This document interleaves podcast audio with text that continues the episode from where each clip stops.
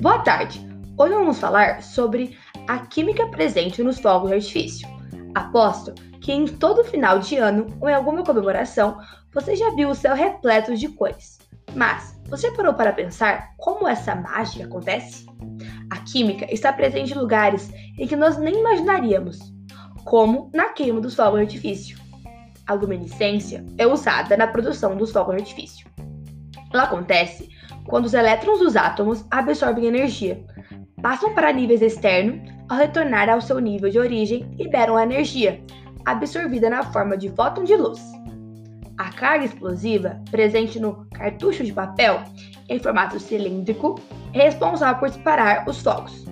Mas e as cores? De onde elas vêm? O que torna os fogos de artifício coloridos é a mistura de pólvora com sais de diferentes elementos, conseguindo diferentes colorações. Agora veremos alguns exemplos de compostos usados para colorir os fogos. Os sais de cálcio é que deixam os foguetes laranja. Os fogos vermelhos surgem da queima de sais de estrôncio ou carbonato de lítio. O amarelo é obtido pela queima de sódio.